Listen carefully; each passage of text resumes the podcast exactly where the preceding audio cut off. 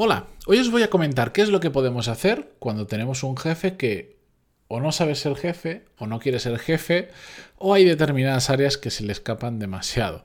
Os lo voy a contar en este, el episodio 1062, pero antes de empezar, música épica, por favor.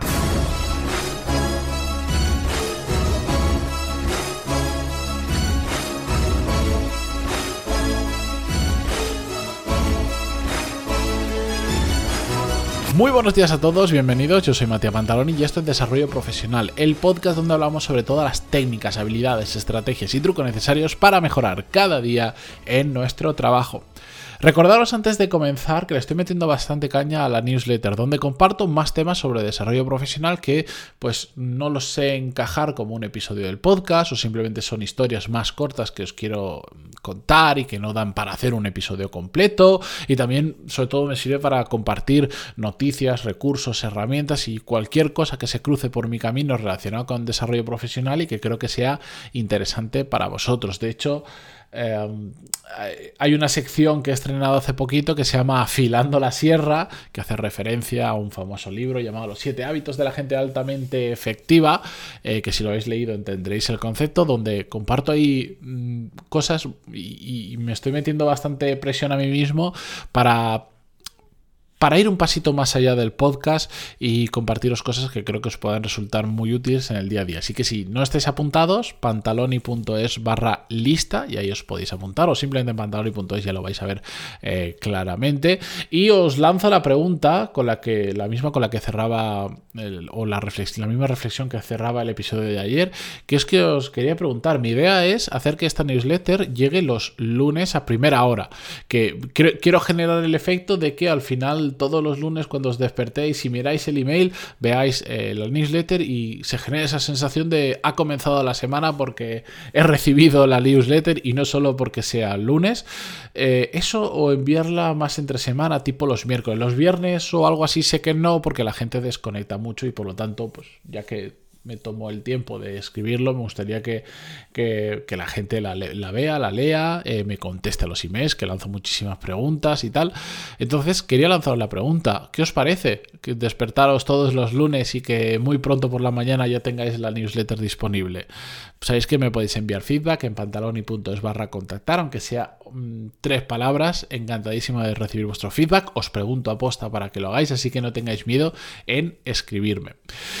Una persona que no tuvo miedo en escribirme eh, fue un oyente del podcast que voy a mantener en anonimato, aunque realmente tampoco tiene mucho misterio lo que, me, lo que me contó, pero bueno, por si acaso lo vamos a dejar así. Y tengo que decir que me escribió por LinkedIn y aquí os tengo que decir siempre que si me queréis escribir por LinkedIn, encantado, sobre todo cuando me, agregáis y todo esto, mucha gente me, me cuenta pues cómo me descubrió el podcast y tal, pero si queréis lanzarme preguntas para que os responda bien por email o bien por, por el podcast, hacedlo siempre por favor en pantaloni.es barra contactar porque LinkedIn a veces tengo muchos problemas con los mensajes y digamos tengo todo centrado el, el, espacio donde yo contesto a vuestras preguntas en el email. Así que eh, simplemente esto lo recibí por email y me lo he apuntado para recordaros que no lo hagáis eh, lo recibí por LinkedIn y me apunto para recordaros que no lo hagáis por ese medio si es posible de acuerdo que si me lo enviáis por ahí no pasa nada. Yo lo que hago es autoenviarme un email a mí mismo para dejarlo en la cola y que siga el orden de las personas a las que estoy contestando. La cuestión es que el email, el, mensaje por LinkedIn que recibía decía así, buenos días Matías, en primer lugar te felicito por tu programa, todos los días lo escucho de camino al trabajo. Mi trabajo no tiene nada que ver con las finanzas, soy médico y trabajo en un hospital público y en varios privados. Ayer escuché un podcast en el que nos invitabas a sugerirte nuevos temas. En mi caso, me gustaría que hablases de cómo gestionar la incapacidad de un jefe para tomar decisiones y resolver problemas. Espero con ansia, un abrazo y buen fin de. Bueno, esto porque me lo envié hace un par de semanas, justo creo que era un viernes. Por eso me felicita el fin de.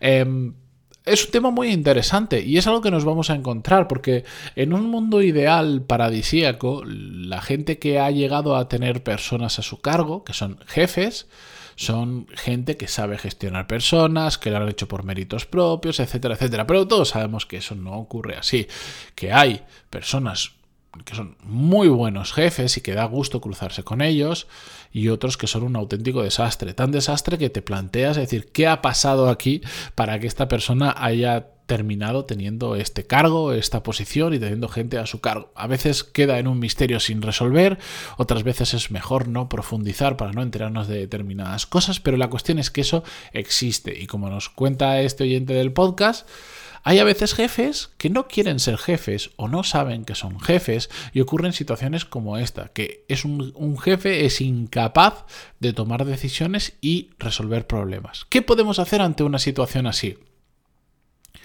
Yo lamentablemente esta situación en mayor o menor medida en determinadas áreas de ese jefe, no en todas, ocurría. Y a la conclusión que llegué en su momento al enfrentarme a este mismo problema es que lo que no podía permitir es que esa falta de decisión o esa incapacidad para resolver problemas lastrara mi rendimiento. ¿Por qué llegué a esa conclusión? Os lo explico. He visto muchas personas a lo largo de mi carrera profesional que les sucede exactamente lo mismo. Y al final lo que hacen es acomodarse en la situación de decir, bueno, pues como mi jefe no toma la decisión o como mi jefe no quiere o no sabe o no puede resolver este problema, pues ahí se queda, ¿sabes? Si él no toma la decisión, yo no lo voy a hacer por él. Ojo, es perfectamente loable pensar así. La una de las responsabilidades que tenemos como cuando somos jefes de lo que sea es tomar decisiones y resolver problemas que nuestro equipo no está capacitado para resolverlo. Es cierto. Y por lo tanto, si nuestro jefe no es capaz de hacer eso, podemos optar por esa opción o podemos optar por todo lo contrario, que es por la que opté yo. Yo dije, si elijo esa opción de decir, como mi jefe no toma una decisión, pues oye, Aquí es tu problema, ya veremos cómo explota todo esto más adelante, pero es cosa tuya. ¿Qué estamos haciendo? Estamos... Estamos...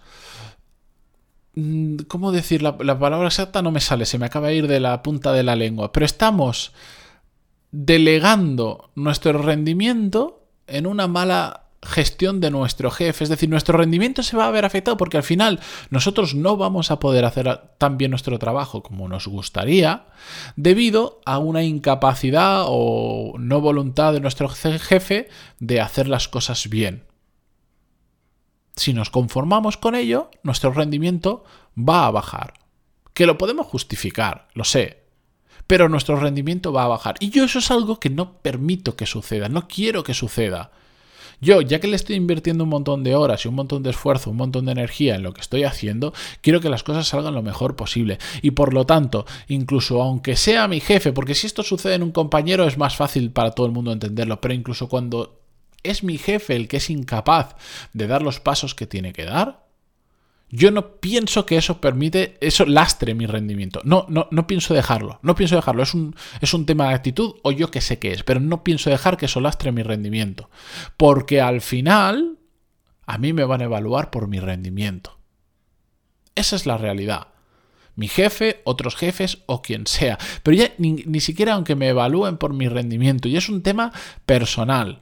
Yo he venido aquí a darlo todo y si tú no vas a la velocidad a la que voy yo, no te preocupes, que yo no me voy a adaptar a tu menor velocidad. Yo voy a ir a la que yo sé ir y a la que yo quiero ir. ¿Que mi jefe es incapaz de tomar determinadas decisiones? Pues si puedo yo, la tomo yo. Otras veces no se puede pero mi jefe no es capaz de resolver determinados problemas, pues me voy a buscar yo la vida para resolverlo. ¿Eso puede generar alguna fricción con tu jefe? Por supuesto que puede generar fricciones con tu jefe. Ahí está los listos que seamos en saber en qué cosas podemos empujar aunque él no las haga y en qué otras cosas pues no podemos empujar o tenemos que ser más sutiles o en ocasiones ser nosotros el que le resolvamos el problema a nuestro jefe y le hagamos creer que es él el que está resolviendo el problema o se lo demos todo mascadito para que él diga, ah, pues hacemos esto. Y dices, ya, sí, sí, te lo acabo de decir, cabrón. Eh, pero bueno, a veces hay, hay que ser hay que ser cuco, como diría mucha gente, hay que ser inteligente y hay que saber entender en qué situación estamos y cuándo podemos ser bestias pardas y decir, pues no lo resuelves tú, no te preocupes, que ya lo resuelvo yo, y cuando otras veces, pues tenemos que hacerlo de una forma más sutil, porque si no puede generar recelo, puede generar males entendidos, etcétera, etcétera. Esa es mi forma de afrontarlo. Es una forma dura, es una forma en la que si no lo hago bien, evidentemente, mm, la, puedo tener problemas, me puede salir mal, puedo generar confusiones, pero en mi experiencia, si sabes gestionar este tipo de situaciones y sabes entender cómo es tu jefe y sabes darle el crédito que a veces lamentablemente necesitan determinadas cosas o no saltarle o saber saltarle pero con elegancia para que eso no lastre tu rendimiento, sale bien. Hay que hacerlo con cabeza, hay que hacerlo con mucho ojo y con mucho cuidado en ocasiones, pero de nuevo, es que no voy a dejar que ningún jefe lastre mi rendimiento. Y si esto es algo que sucede mm, de forma frecuente y empieza a afectar realmente a mi rendimiento, no os preocupéis que voy a ser la primera persona que se va a estar planteando en que, oye, si no me puedo quitar este muerto de encima, me voy a otro. Me, me cambio si este tío me va a estar lastrando todo lo que yo haga por su inutilidad, por su incapacidad, este no es mi sitio. O lo cambio a él, que no sé si lo dudo que lo pueda hacer, o me cambio yo. Es así de simple. Yo lo que no estoy dispuesto, por si no lo he dicho esto mil millones de veces, no estoy dispuesto a quedarme con excusas. Es que mi jefe no ha tomado la decisión que tenía que tomar, es que no sabe resolver problemas es que él es así. No, no me vale. No me vale, porque he comprobado que cuando te escudas en esas excusas, lo único que consigues es que sí, pues puedes vivir contigo mismo un poquito más tranquilo, pero tu rendimiento baja una barbaridad. Y si dependes de las decisiones o de la voluntad o de la falta de acción de otras personas para crecer profesionalmente, estás jodido. Por lo tanto, como yo quiero que solo dependa de mí, si tú no eres capaz de hacer tu trabajo, no te preocupes, que yo ya encontré una forma de, de hacerlo. De una manera u otra lo haré. Y no dejaré que eso merme mi rendimiento. Así que os dejo este pequeño consejo, o, por lo menos mi manera en la que afrontar este tipo de situaciones. Espero que os ya haya servido.